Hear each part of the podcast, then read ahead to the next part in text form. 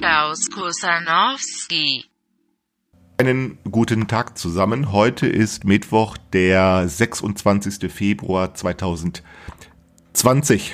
Ich melde mich heute mit der elften Folge von Standardantwort. Keine Ahnung. Hm? Beginnen möchte ich mit einem Zitat aus einem Buch. Ja, ich habe ein Buch gelesen. Ich gebe zu, ähm, äh, also das ist ein Hobby von mir, ich gebe das zu. Und also Bücher lesen ist also wirklich das Dümmste, was es gibt. Äh, das ist mir heute nicht das erste Mal aufgefallen. Ich habe davor schon mal ein Buch gelesen und da hatte ich den gleichen Eindruck. Äh, ich werde kurz ein Zitat vorlesen heute. Damit möchte ich anfangen. Hat nicht im engeren Sinne etwas mit dem zu tun, worüber ich heute reden möchte aber im weiteren Sinne mit all dem, worüber ich in den nächsten 2534,6 Folgen von Standardantwort keine Ahnung reden möchte. Das Zitat beginnt mit folgenden Worten. Die Situation scheint ausweglos. Wir sind, wenn wir überleben wollen, zur Zusammenarbeit und zum Frieden gezwungen, aber wir handeln nicht danach. Hat uns die Natur oder hat uns die Gesellschaft falsch programmiert? Ist der Mensch eine Fehlkonstruktion der Natur? Arthur Köstler befürchtet es.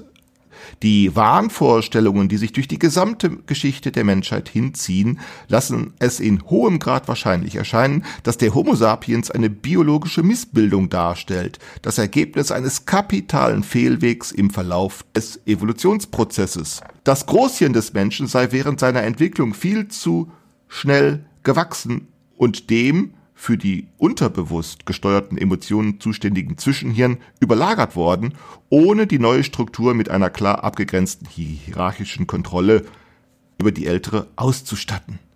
Die völlig unzureichende Koordination zwischen den beiden Hirnteilen sei die Ursache all der Fehlen, all der fatalen Fehlreaktionen in der menschlichen Geschichte und im Privatleben jedes Individuums. Theodor Löbsack greift das gleiche Thema auf und spricht von einer anatomisch-physiologischen Extrembildung. Unser Gehirn, auf das wir so stolz sind und mit dem wir uns eine Welt nach unserem Gutdünken gebaut haben, wird uns auf seine Art auslöschen. Es wird sich als das erweisen, was es spätestens seit jener Neandertalerzeit gewesen ist, da seine Entwicklung zum Stehen kam als Irrtum der Natur, als Versuch der Evolution, der in eine Sackgasse führte. Nein, das äh, Buch äh, ist äh, keine Satire. Es handelt sich nicht um irgendeine Spaßangelegenheit.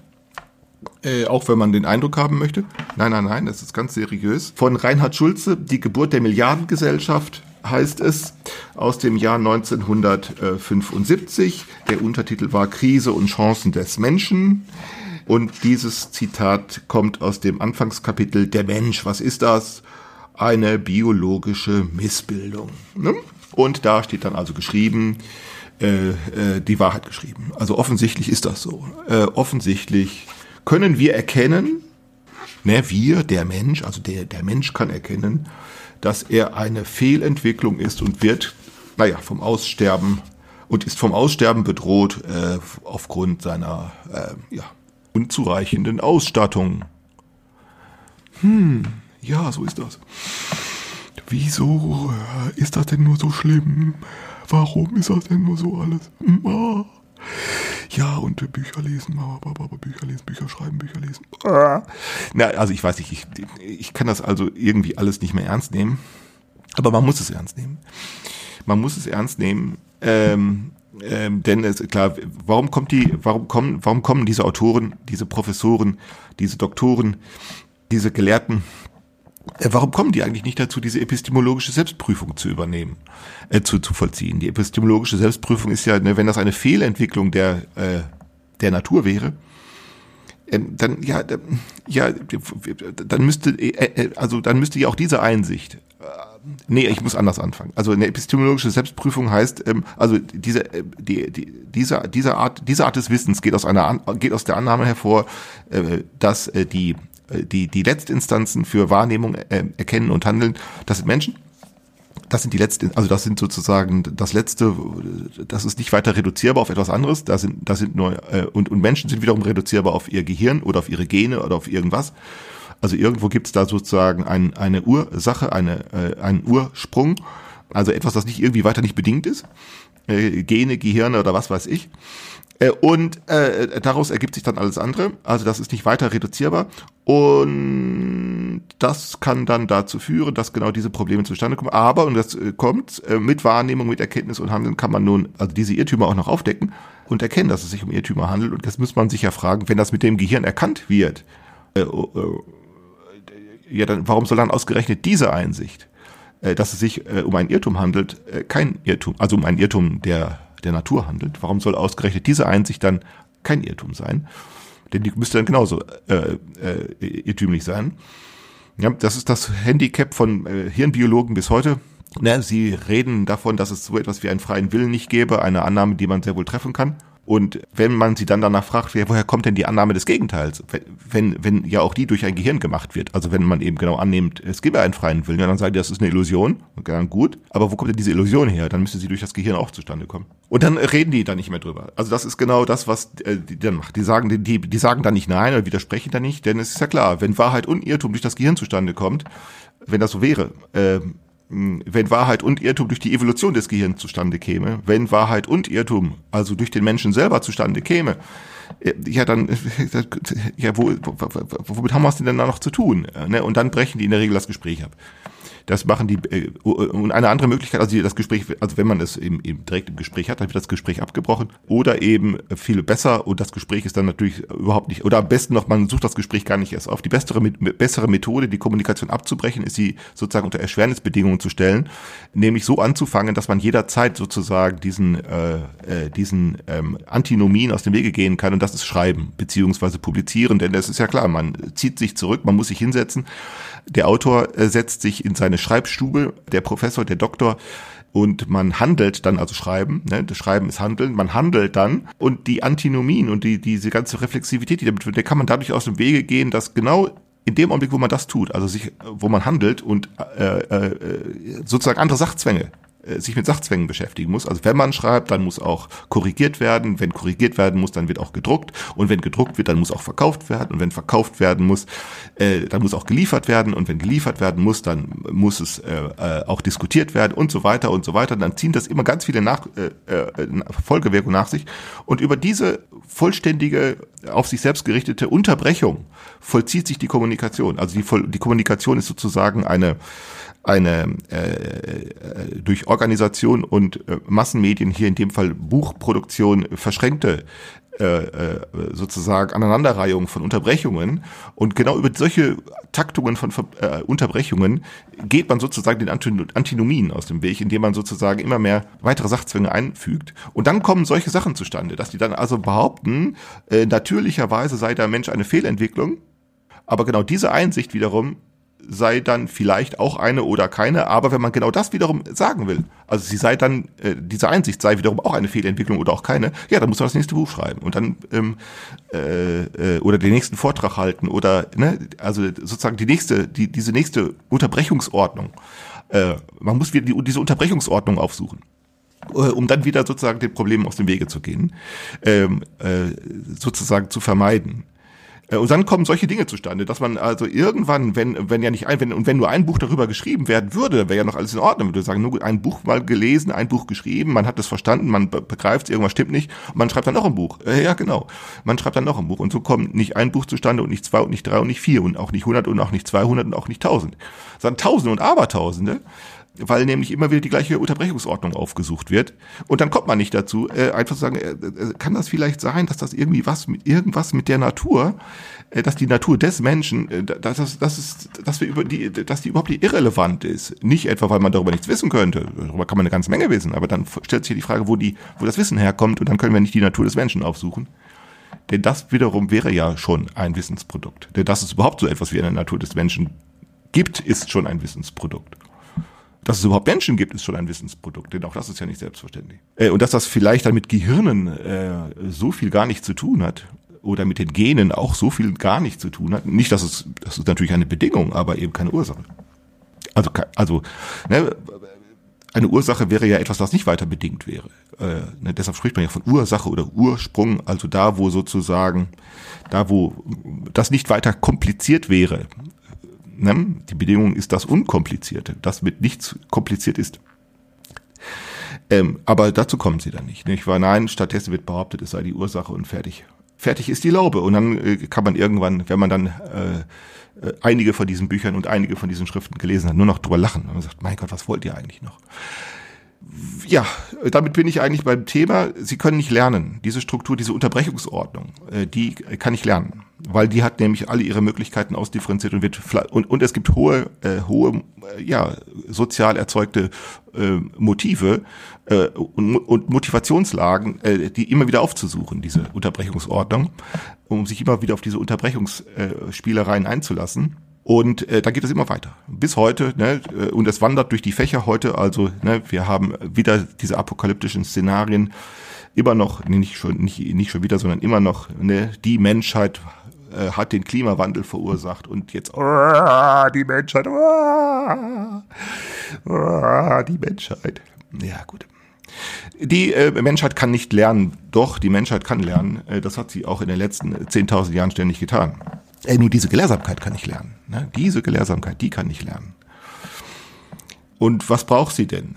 So könnte man fragen, was braucht sie denn, um wieder lernen zu können? Und lernen heißt hier eben nicht, äh, den Lehrer um Rat fragen. Lernen heißt nicht, das Gelernte noch einmal zu lernen, sondern Lernen heißt das nicht, das noch nicht Gelernte zu lernen. Also genau da, wo die Forschung anfängt. Die Forschung beginnt immer dann, wenn man keinen Lehrer mehr hat, weil der Lehrer es auch nicht weiß. Die Forschung beginnt, wenn man mit den Lehrbüchern äh, wenn man die Lehrbücher alle durchgearbeitet hat, aber äh, die, die, die, die, die relevanten, aber die relevanten Fragen gar nicht zur Sprache kommen, äh, weil nämlich die relevanten Fragen auch noch erforscht werden müssen. Ne, was sind denn die relevanten Fragen? Das geht aus den Lehrbüchern nicht hervor. Also die ganzen Voraussetzungen des Gelingens von Wissensproduktion im allgemeinen Sinne, die ganzen Voraussetzungen müssen selbst äh, äh, erforscht werden. Äh, und dann äh, kann man sich nicht einfach auf diese Unterbrechungsordnung äh, zurückverweisen lassen. Denn wenn man das tut, ja, dann kommen nur Ergebnisse zustande, die man eigentlich schon kennt. Will man aber etwas kennenlernen, das man noch nicht kennt, tja, dann dann muss man was machen. Ja, erstmal nichts. Ne, genau. Man muss erstmal nichts machen. Denn wenn man erstmal was machen müsste, dann ging es nicht. Es geht erst dann, wenn man es nicht muss. Ne, so haben wir Sprache gelernt. Du hast deshalb Sprache so zuverlässig und so routiniert den Spracherwerb vollziehen können, weil du das nicht musstest. Ja, und, und äh, einen Lehrer brauchtest du nicht. Einen Lehrer brauchtest du nicht. Und Bücher hattest du auch nicht. Ähm, das geht nicht. Lernen geht eben dann umso besser, wenn man es nicht muss da mag die Katastrophe noch so groß sein, da mag noch so viel Gift in der Umwelt sein, da mag noch so viel, äh, noch so viel die Temperatur steigen, da mag, mag noch so viel äh, die Luft verschmutzt sein und es mögen noch so viel äh, äh, äh die Dinge äh, äh, schlimm sein. Man muss mit aus diesen Problemen nicht klug werden, man kann sie auch sich selbst überlassen, was bis heute übrigens praktisch geschieht. Praktisch geschieht, dass die Dinge sich selbst überlassen bleiben äh, und dass nur, dass praktisch nur die gleichen dass nur die bekannten Probleme noch einmal in Erfahrung gebracht werden und immer monströser, äh, immer aussichtsloser und immer mit diesen gleichen apokalyptischen Angstvisionen verbunden. Auf der einen Seite die Angstvisionen und auf der anderen Seite die Hoffnungsmache, weil das sehr gut geeignet ist, diese, sich auf diese Unterbrechungsordnung wieder einzulassen. Ne, denn wenn man erstmal äh, Angst gemacht hat, uah, dann muss man sagen, uah, wir müssen erstmal wieder nach Hause gehen und uns äh, sozusagen den Schüttelfrost den Schüttelfrost uns dem Schüttelfrost überlassen. Und wenn man Hoffnung hat, ja, dann kann man auch mal wieder nach Hause gehen und sagen, ja, dann lass uns mal die nächste Gesinnungsgemeinschaft gründen, um etwas dagegen zu machen. Wenn man genügend Hoffnung hat, kann man etwas dagegen machen. Lernen. Also ich äh, würde sagen, äh, wir sind längst in der Situation, dass Lernen wichtiger ist als alles andere. Und dann heißt das auch, dass die Voraussetzungen für Lernen selbst gelernt oder erlernt werden müssen. Und die können wir nicht einfach sozusagen auf den Tisch hinlegen und studieren. Und so komme ich dazu, äh, so ein Zusammenhang von Innovation und mit Innovation äh, meine ich nicht Erneuerung. Also Erneuerung wäre Renovation. Nein, Innovation wäre tatsächlich etwas, was äh, nicht einfach nur eine Wiederholung, also eine Wiederherstellung oder eine Neuauflage äh, einer Routine wäre, sondern eine Umänderung von Routinen. Also Innovation ist nicht Renovation. Innovation, ich komme so dazu, dass Innovation vielleicht dann gelingt, wenn wir äh, ähm, lernen könnten, äh, sozusagen den Zudringlichkeiten von sozialem Sinn, uns mit den Zudringlichkeiten von sozialem Sinn anders zu beschäftigen. Die Zudringlichkeit ist nämlich nicht mehr die, dass wir äh, seltsame Sachen auf Bildern sehen oder im Fernseher sehen, im Fernsehen sehen oder äh, äh durch äh, äh, Schrift ins Haus geliefert kriegen oder so. Äh, die Zudringlichkeiten bestehen nicht mehr darin, dass äh, du auf der Straße da irgendwelche obszönen Sachen passieren und man dringend darüber reden müsse, weil da passiert alles, was man nur kennt. Äh, äh, und, und das sind nichts, da, da ist, da passiert, also da, da passiert nicht nur alles, was man so kennt, schon kennt, sondern da passiert, also man, man kann sich eigentlich gar nicht mehr vorstellen, dass noch irgendetwas passieren könnte, das man noch nicht kennt. Das heißt, da finden wir sozusagen keine Quellen, da finden wir keine Ressourcen, da finden wir keine Motive, äh, sozusagen so einen Lernprozess anzufangen. Irgendwie muss es anders gehen. Und so komme ich auf den Zusammenhang von Lernen und Seduktion. Seduktion kennen wir als äh, übersetzt wird das mit Verführung. Äh, Verführung und äh, wir sind äh, genau darauf eingerichtet, äh, also Verführung und Manipulation, und wir sind eigentlich darauf eingerichtet, ihr aus dem Wege zu gehen. Wir müssen uns regelmäßig darauf einlassen, denn nicht anders kann so eine Unterbrechungsordnung funktionieren, dass, dass sie nämlich dazu verführt, sich immer wieder auf dieselben Antinomien einzulassen. Ne, erst wird behauptet, der menschliche äh, äh Erkenntnisapparat sei der entscheidende Apparat für Erkenntnis, dann erkennt dieser Erkenntnisapparat, dass der Erkenntnisapparat völlig defizitär ist, und dann erkennt er, dies sei die Wahrheit kann dann nicht erkennen, ob das die Wahrheit ist oder nicht. Ne? Also sich und dann wird eben die die das ne, die und dann wird eben aufgrund dieser Antinomie wird dann eben einfach nur diese Unterbrechungsordnung wieder aufgesucht, äh, um diesen Schwierigkeiten aus dem Wege zu gehen. Dazu muss man verführt werden. Ohne Verführung geht sowas nicht, denn denn die logische Analyse könnte dich auch dazu bringen zu sagen, nö, ich lass das. Ich ich schreibe, ich lese keine Bücher mehr und ich schreibe auch keine mehr und ich rede auch nicht mehr über Bücher. Äh, was soll das denn alles noch? Die tatsächlich gibt es hohe Motivations also Strukturen der Motivationsproduktion, die uns dazu bringen, eben sie doch wieder aufzusuchen, diese Unterbrechungsordnung. Das heißt Verführung, tatsächlich. Verführung findet statt. Es findet sehr wohl Manipulation statt. Aber wir sind sozusagen darauf eingerichtet, das irgendwie so als etwas zu behandeln, das sozusagen, das durchschaubar wäre oder, und, und wenn man es durchschaut, das vermieden werden müsste. Die ganze Gelehrsamkeit, die wir kennen, ist sozusagen äh, eine Form der, der transzendentalen Selbstbeeindruckung, die sagt, schau mal, ich, schau, ich begreif's, ich durchschaue es, ich hab's studiert, äh, ich hab's durchgerechnet, ich hab's durchgearbeitet und hier lege ich dir alles da, hier lege ich dir alles hin und du kannst es mit deinen, mit deinen eigenen Augen sehen, du kannst es mit deinem eigenen Verstand nachvollziehen. Und wenn du das tust, dann wirst du genauso klug sein wie ich. Nee, nee, nee, nee, das passiert nicht. Aber die Beschäftigung auf diese Weise damit, die gelingt dann eben doch. Seduktion findet statt. Äh, und äh, wir gehen diesen Fragen dadurch aus dem Weg, äh, die Gelehrsamkeit geht äh, diesen Fragen dadurch aus dem Weg, dass sie eben sagt, äh, äh, Seduktion sei ein Sonderfall von Persuasion.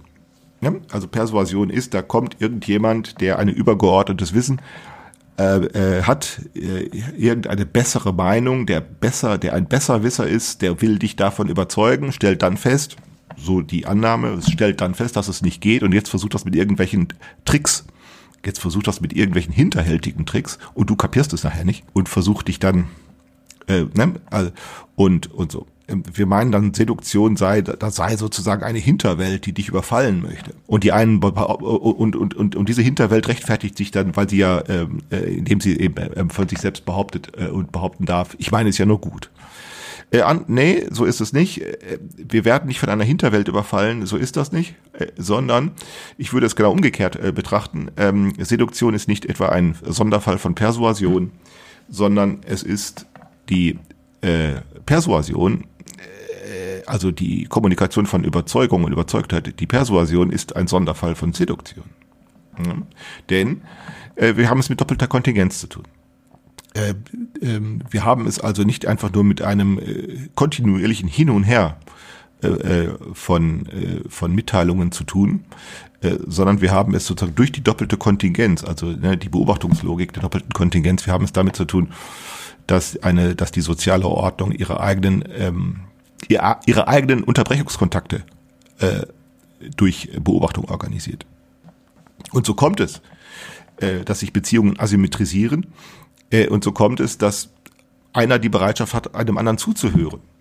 Äh, oder andersherum, dass es einem gelingt, andere dazu zu bringen, äh, zum Zuhören, äh, äh, andere zum Zuhören zu bringen oder auch andersherum, dass die, äh, dass einer es schafft, den anderen zum Reden zu bringen und selber zuhören möchte. Also das ist eine Asymmetrisierung der Beziehung und diese sind sehr normal und, und die haben, die funktionieren rein sozial. Da greift, da greift Menschenvermögen nicht durch. Kein Gedanke greift da durch, keine Handlung greift da durch, die eine solche Asymmetrisierung herstellt und äh, dann auch äh, produktiv nutzen kann ich habe als eine Karikatur, als eine Karikatur hatte ich letzte Mal nach der letzten Folge äh, hatte ich äh, den Sketch von von Loriot angedeutet. Auf den möchte ich noch mal zu sprechen kommen, weil das ist zwar eine Karikatur, aber die hat sehr viel mit dem zu tun. Also die hat, die hat sehr viel mit dem zu tun, dass wir eigentlich jeden Tag kennen. Die, die, die, das Sketch, also ihr kennt ihn wahrscheinlich alle.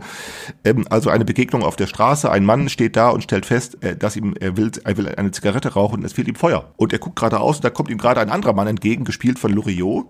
Und er fragt ihn, ob er Feuer hat. Ähm, und er sagt, äh, ja, Augenblick. Und nun fängt er an zu suchen, also der Angesprochene fängt an nun an zu suchen in seinen Taschen und überall. Und während er nun sucht, also die Streichhölzer sucht, labert er den voll. Er erzählt, wo habe ich denn meine Streichhölzer und bla bla bla. Streichhölzer sind ja viel besser als äh, Feuerzeuge, die gehen so schnell kaputt. Und ach, halten Sie doch mal die Tüte. Und ach, meine Frau hat auch gesagt. Und, und dabei ist er auch ganz nett und höflich und charmant und freundlich und so. Aber er labert ihn wirklich zu. Und der Mann steht da mit seiner Zigarette, der andere steht da mit seiner Zigarette und denkt sich, ich will eigentlich nur Feuer haben. Und, äh, und er ist also völlig in diese Situation verwickelt, der der, der Mann, der, den, der das Feuer haben will. Er will eigentlich nur Feuer haben, kommt aber nicht weg. Er ist wie, der, der Sketch erzählt, er ist wie gefesselt. Es ist so, als wenn eine unsichtbare, als wenn eine unsichtbare Kette äh, den also daran fest, fesseln würde. Äh, warum? Und, und das wird auch in dem und das wird auch in dem Sketch äh, erzählt, äh, dass er versucht, äh, sich irgendwie aus der Situation zu befreien, klappt aber nicht. Also, er will dann sagen, ja, nun, dann, na, dann, ist ja schon gut und so, aber nein, er wird zugelabert und er bekommt alles Mögliche gesagt, aber nur eines kriegt er nicht, nämlich das Feuer, um das er gefragt hat. Hier wird sozusagen äh, als Karikatur die, die Situation erzählt der, der, der, der Fesselung. Also die, die Fesselung, die einfach dadurch zustande kommt, dass sich der, der Bittsteller äh, auf eine sehr starke Asymmetrie einlässt. Die sehr starke Asymmetrie heißt also, er bittet sozusagen den Angesprochenen um Feuer. Und äh, das heißt, wenn wir mal diese Szene kurz analysieren wollen, äh, das bedeutet, ähm, der Bittsteller, der lässt sozusagen in dem Augenblick, überlässt er sozusagen, verliert er einen Selektionsvorteil.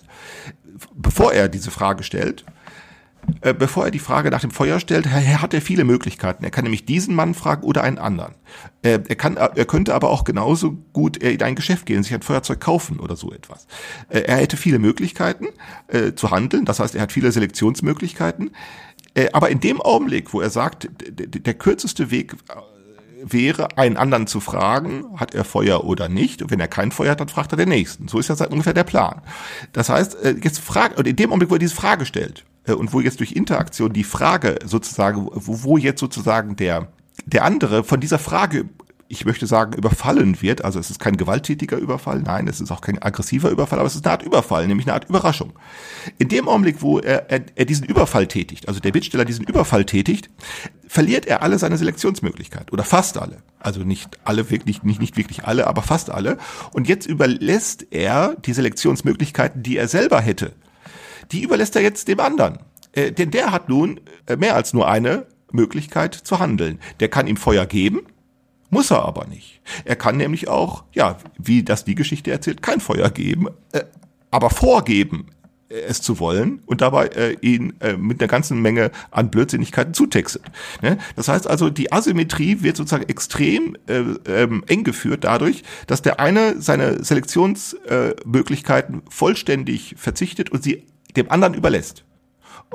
Und der kann nun vielfältig vielfältig handeln und hier nutzt er und hier nutzt er die aus sozusagen mit, äh, sozusagen indem er auf den Überfall mit einem Gegenüberfall antwortet. Das ist genau das, was äh, dieser angesprochene gespielt von Loriot in der Situation tut. Der reagiert mit einem Gegenüberfall, indem er nämlich äh, seinen Selektionsvorteil ja extrem ausnutzt und das nenne ich, äh, diese Situation nenne ich also sozusagen den Gegenüberfall durch einen Laberhai. Laberhai, ähm, wie komme ich darauf? Das ist natürlich ganz typisch von mir immer so eine Wortwahl, von der man nicht weiß, was man davon halten soll. Hat, kann man kann man nicht googeln, findet man nirgendwo, habe ich mir selber ausgedacht. Laberhai, äh, ihr kennt einen Hai Haifischangriff, das ist klar. Bei einem Haifisch ist es so, dass der Hai sozusagen überfällt, also das ist natürlich Beute machen. Und wenn der sich festgebissen hat in seine Beute, dann lässt er nicht mehr los, dann äh, lässt er seine, wenn er sie erstmal hat, dann kriegt er, was er haben will. Hier ist es natürlich umgekehrt. Hier ist es so, dass äh, ja, äh, dass hier kein Haifischangriff stattfindet, sondern im Gegenteil, es findet eigentlich ja statt, dass der zunächst überfallene äh, unvorhersehbar reagiert, nämlich wie ich das auch wieder so eine idiosynkratische Wortwahl von mir, der reagiert nämlich dämonisch. Äh, dämonisch heißt, also der Laberhai, der reagiert dämonisch, indem er nämlich mit dem Gegenüberfall antwortet. Dämonisch heißt, das ist völlig überraschend. Das ist völlig unvorhersehbar. Damit rechnet keiner. Äh, und, und genau diese Überraschung ist auch dann wiederum der strukturelle Grund dafür, weshalb der andere, der Bittsteller, äh, aus dieser Situation nicht rauskommt. Der ist, der ist völlig überfordert äh, und sucht nun hilflos nach einer weiteren Möglichkeit zu handeln. Und das ist dämonisches Handeln von diesem Laberhai. Und, und es ist klar, der Spaßmacher äh, hier, der Loriot, der will uns zum Lachen bringen. Äh, aber äh, er tut es aus einem sehr ernsten Grund. Äh, es findet nämlich äh, einerseits etwas statt, dass man, naja, sagen wir, eine durchaus verträgliche, durchaus zivilisierte Situation, aber andererseits hat das eine extreme ähm, hat das eine extreme äh, Auswirkung, wenn man das mal, äh, äh, ja, wenn man mal den Spaß beiseite lässt. Denn tatsächlich äh, erinnert uns das äh, sehr wohl an etwas, nämlich an die Geburt äh, dessen, was äh, ich das moderne Wissenskonzept nennen möchte. Denn da würde ich sagen, hat sich genau so Laberhai, äh, da hat sich so eine Laberhai-Struktur, die hat sich vermachtet. Hm? Das ist nämlich die Grundlosigkeit des, äh, äh, das ist die, die Grundlosigkeit, der, ich nenne das die Grundlosigkeit der Gegen, äh, die Grundlosigkeit des Gegenüberfalls, äh, der, der hochzivilisierte, zivilisierende Wirkung hatte. Das kann man, glaube ich, äh, nachweisen, äh, im, im, was ich, worüber ich heute nicht reden würde, aber worüber man mal sprechen könnte, äh, äh, wäre das Dispositiv der Gelehrsamkeit. Da findet genau das statt. Das nämlich grundlos oder zumindest unvorhersehbar, Gelehrten irgendwann im 17., im 8., vor allen Dingen im 18., ja im 17. und im 18. Jahrhundert angefangen haben, die haben Grund, mehr oder weniger grundlos angefangen, äh, für damalige Zeit äh, angefangen, ähm, ihre Wahrnehmung zu schikanieren. Die fingen an, durch Fernrohre zu gucken.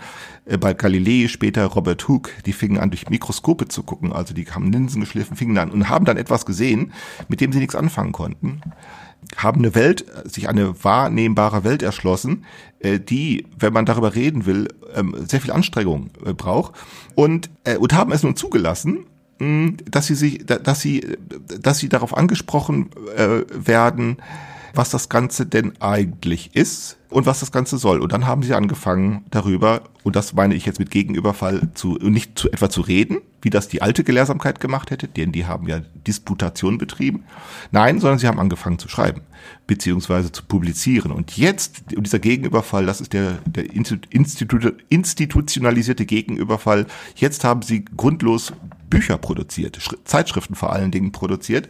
Und jetzt konnte man, äh, das Publikum konnte jetzt sozusagen unbestellterweise, ungerufenerweise, konnte jetzt Schrift in die Hand kriegen und jetzt diese Dinge erlesen äh, und studieren und jetzt sich jetzt darüber wundern. Was die da insbesondere denken wir, ich habe es neulich nochmal nachgelesen äh, in der Geschichte der Biologie, wenn man mal drüber nachdenkt, was die da gemacht haben. Ähm, das Wort Zelle, ne? dieser Robert Hooke, äh, Brite, 17. Jahrhundert, die haben auf einmal äh, ähm, äh, Blätter äh, mit dem Mikroskop äh, untersucht. Und da haben sie Muster gesehen äh, und da haben die sich gefragt, was ist das? Was ist das und was und und und man muss sich wirklich vorstellen, der sitzt also sozusagen heute würde man sagen im Laboratorium, wahrscheinlich nicht, wahrscheinlich hat er in einer Schreibstube gesessen. Also er sitzt in einer Stube, also er sitzt in einem geschlossenen Raum. Nur in einem geschlossenen Raum kann man einigermaßen praktikabel äh, so ein Mikroskop benutzen. Interessanterweise hat man immer einen Lichtmangel. Das kommt ja auch hinzu, dass man sich einerseits abschließen muss, in eine Stube zurückziehen muss. Dann hat man erstmal weniger Licht ähm, äh, und jetzt muss man für mehr Licht sorgen. Ja, interessanterweise Enlightenment, also für mehr Licht sorgen, weil sie in ihrer Stube im Dunkeln sitzen. Und jetzt guckt er durch sein Mikroskop und was findet der? Zellular. Zellular oder so ähnlich heißt es. Also eine Kammer ja, oder eben, wie ich es übernennen würde, eine Stube. Also er findet Zellen. Also er, er findet nun unter dem Mikroskop wieder seine soziale Situation. die ihm selber völlig unklar ist und auch nicht klar sein muss. Das ist auch völlig uninteressant, äh, ob dem Beobachter in dem Augenblick seine soziale Situation klar ist. Also durch das Mikro Mikroskop guckt er durch und er findet die Zelle, also die Kammer, die Stube, in der er selber sitzt, als Metapher. Ja, und nun wählt er diese Metapher Zelle und auf einmal, hua, was ist das? Und jetzt wird das publiziert und alle gucken uns staunen und sagen, das kann doch gar nicht sein. Und genau dieses Staunen, das ist der institutionalisierte Gegenüberfall des Laberhais. Mit Laberhai meine ich jetzt also die Fleiß, den man aufbringen muss, um äh, Schrift äh, zu schreiben und zu verbreiten. Äh, ähm, und das hat einen hohen Motivationscharakter, äh, weil man nämlich als Rezipient nun tatsächlich in äh, so eine ähnliche Situation kommt wie der äh, Typ da auf der Straße. Der weiß, also der ist gefesselt, der ist fasziniert, der ist, ja, äh, lassen wir durchaus äh, von diesem dämonischen Überfall äh, verhext. Also verhext heißt verzaubert, also verhext heißt gefesselt. Der äh, äh, und es ist nicht so, der ist also also der Rezipient, der sich nun mit Schrift beschäftigt, der ist nur nicht etwa, der ist nur nicht etwa hilflos, äh, sondern im Gegenteil durch Schrift und dann durch das, durch die sich daran anschließenden Gespräche äh, wird er ermutigt, Fragen zu stellen, beziehungsweise Einwände geltend zu machen, Kritik zu äußern mm, und wird dazu ermutigt, die wiederum, wiederum aufzuschreiben und ebenfalls zu verbreiten. Und dann kann man sehen, das soziale Gelingen ist äh, äh, dass dieses soziale Gelingen, das ist eine seduktive Leistung. Was nichts damit zu tun hat, äh, äh, dass man zum Guten oder zum Bösen verführt wird. Denn ob das, ob das zum Guten oder zu etwas Bösem führen würde, ist dann selbst wiederum eine Frage des, des, der sich eröffnenden, der sich eröffnenden Horizonte, die daran hängen. Ne? Und das ist der Grund, weshalb dann eine solche Gelehrsamkeit äh, so hartnäckig und so durchsetzungsfähig werden konnte und dann, wenn sie trivial wird, auch immer, auch dann noch weitergeht, wenn sie eben trivial wird, wie ich das eben am Anfang mit dem Zitat äh, äh, formuliert hat, es geht einfach immer weiter, nicht wahr? Äh, sie hat ihre eigenen Voraussetzungen geschaffen, hat sich an ihre eigenen Voraussetzungen geübt, hat sich trainiert, hat sich immunisiert, hat sich äh, gegen seine Umwelt abgeschlossen, das, also das System, das dieses Wissens produziert, hat sich gegen seine Umwelt abgeschlossen und macht einfach immer unverdrossen weiter. Und alles, alle Risse, alle Fraglichkeiten, alle, alle, alle Irrtümer, alles, was irgendwie nicht stimmen kann, wird eigentlich nur auf ein andermal vertagt. Äh, was